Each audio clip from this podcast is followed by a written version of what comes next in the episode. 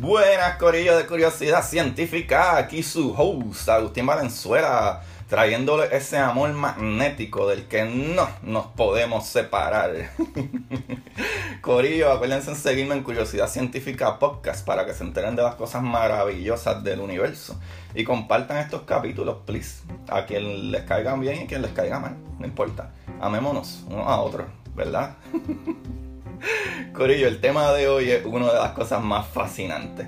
Lo que le hablaremos hoy es como un wake-up call, ¿verdad? De lo mucho que nuestro planeta trabaja para nosotros, ¿verdad? Y no nos damos cuenta de todo lo que el planeta está haciendo constantemente, ¿sabes? Uno sigue viviendo la vida por ir para abajo y, no ve las pequeñas cositas, esos pequeños detalles que suceden.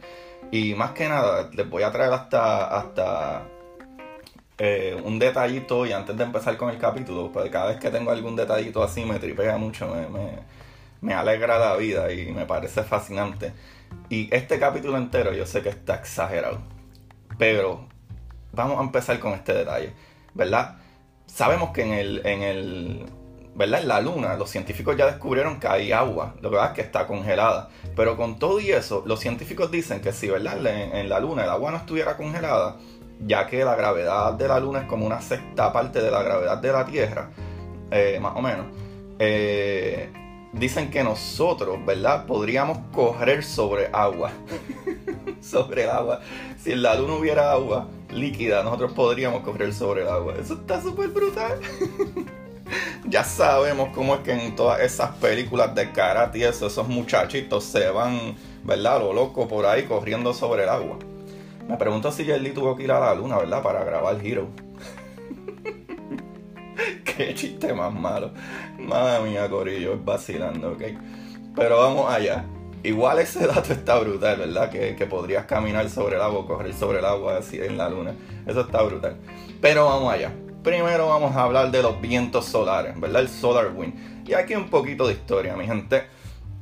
En 1989 hubo un gran fallo eléctrico en Quebec, ¿verdad? Que dejó sin luz a 6 millones de personas entre Canadá y Estados Unidos.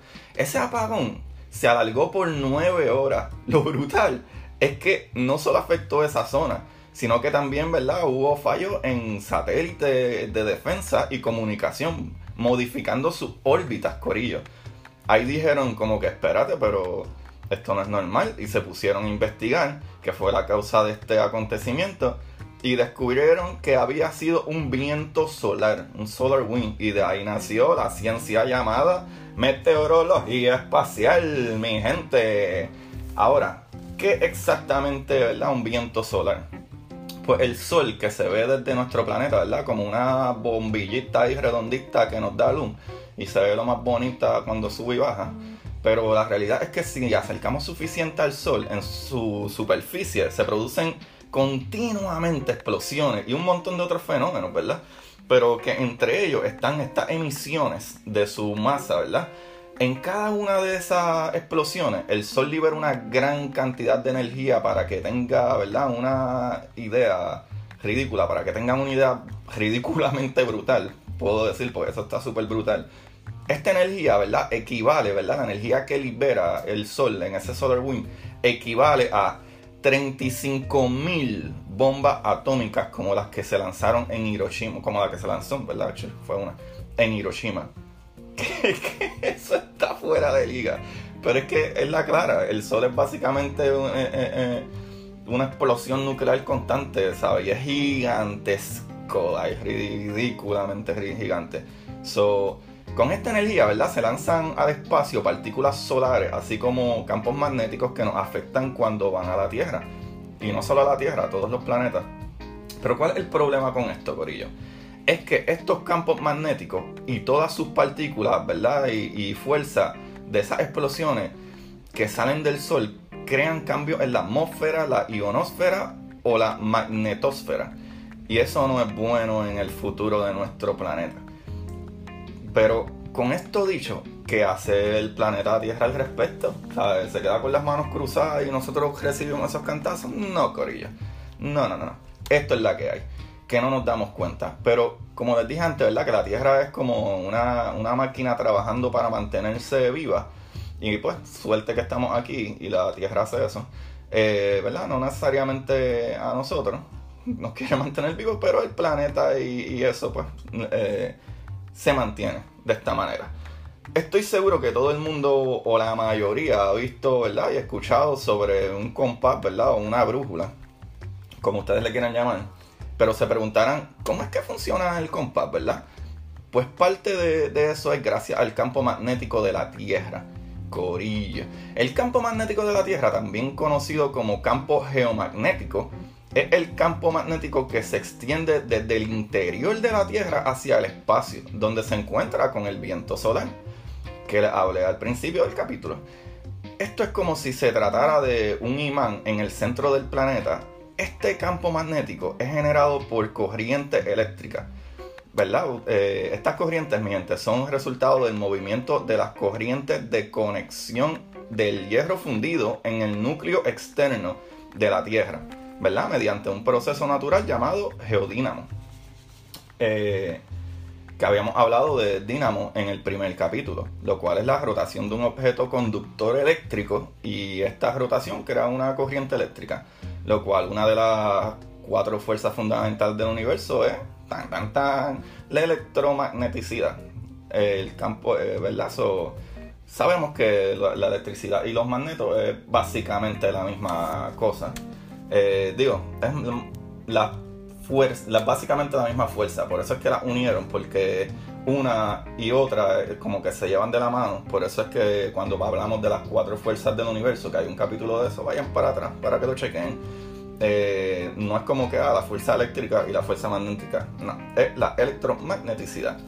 Eh, sola electricidad, ¿verdad? Y el magneto es una sola fuerza, como dije ya, lo cual ese giro en el centro del planeta del hierro líquido, el cual es conductor de electricidad, crea esa electricidad y ese dínamo, el cual crea en su centro un campo magnético. ¡Tan, tan!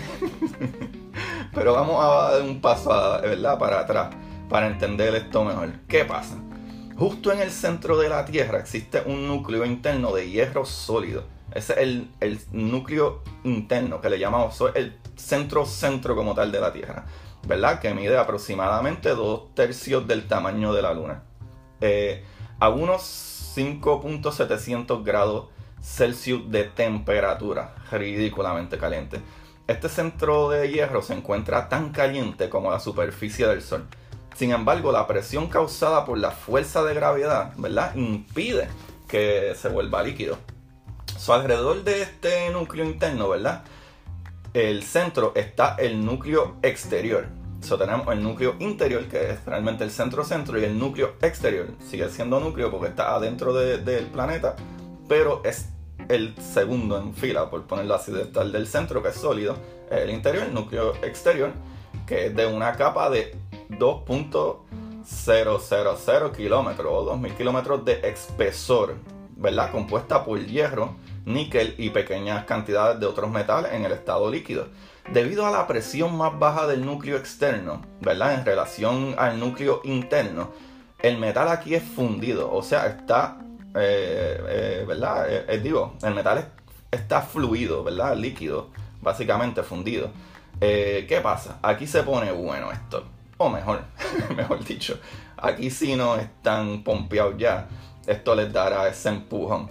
Lo que pasa es que las diferencias de temperatura, presión y composición dentro del núcleo externo causan corrientes de convección en el metal fundido a medida que la materia fría y densa se hunde, la materia cálida y menos densa se eleva. Que en pocas palabras, el movimiento del hierro líquido en el interior del planeta genera corrientes eléctricas que a su vez producen campos magnéticos. ¡Tan tan! Ahora ya tenemos nuestra corriente y campo magnético. La pregunta es, eh, ¿qué es la magnetosfera? Corillo, esto es lo que nos mantiene con vida, básicamente, o uno de los elementos que yo considero de los más importantes. La magnetosfera es el área del espacio alrededor del planeta que está controlada por el campo magnético de la Tierra. ¿Qué pasa aquí? Cuando esa energía, ¿verdad? Que, quiere arrasar con nuestra atmósfera y la ionosfera, la cual la magnetosfera nos protege, el Sol trata de tumbar esa energía magnética, ¿verdad? Hay unas fotos brutales sobre esto para que la gente, ¿verdad? Tenga una idea.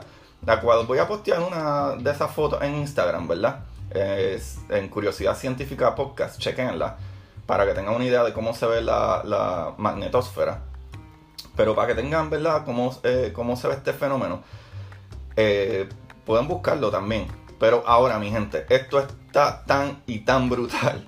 Porque funciona como en las películas, ¿verdad? Las naves espaciales que tienen como un campo de protección. So, este campo magnético repele lo más que puede ese viento solar. Pero eso no se queda ahí. ¿Qué pasa cuando no bota todo ese viento solar? ¿Cómo sabemos dónde van todas esas partículas radioactivas, verdad? Siempre hay unas explosiones del sol que son más fuertes que otras y ese viento solar es mayor a veces, es súper más fuerte. Pues como todo magneto, ¿verdad? Tiene como la electricidad, polos negativos y positivos. Y pues nosotros les pusimos nombres como polo norte y polo sur. Eh, creo que ya saben hacia dónde voy con eso. Esa carga atraída hacia los polos, ¿verdad? Ese solar wind atraído hacia los polos. Y cuando se mezcla con gases como oxígeno y nitrógeno y etcétera, tenemos la aurora. sí, mi gente. Esto cada vez se pone mejor. Para que sepan, estas, ¿verdad? Eh, eh, las auroras de las que son las luces del norte se les conoce como auroras boreales. Y, ¿verdad? de las luces del sur como aurora australis. Australis. ¿Por qué no puedo decir esa palabra? Corillo. Esto está para pelo. Les dije que este capítulo era otra cosa. Aparentemente, ¿verdad? Para que sepan, Marte también se considera un planeta que está en el Goldilocks Zone. ¿Verdad? Que no es nada más que el lugar perfecto en distancia al Sol. Y científicos dicen que en Marte hace más de 3 billones de años tenía también su campo magnético. ¿Qué sucede, Corillo? el Solar Wind, ¿verdad? Que está todo el tiempo eh, como que dándonos cantazos y cantazos, ¿verdad? Eh, ese campo magnético nos protege.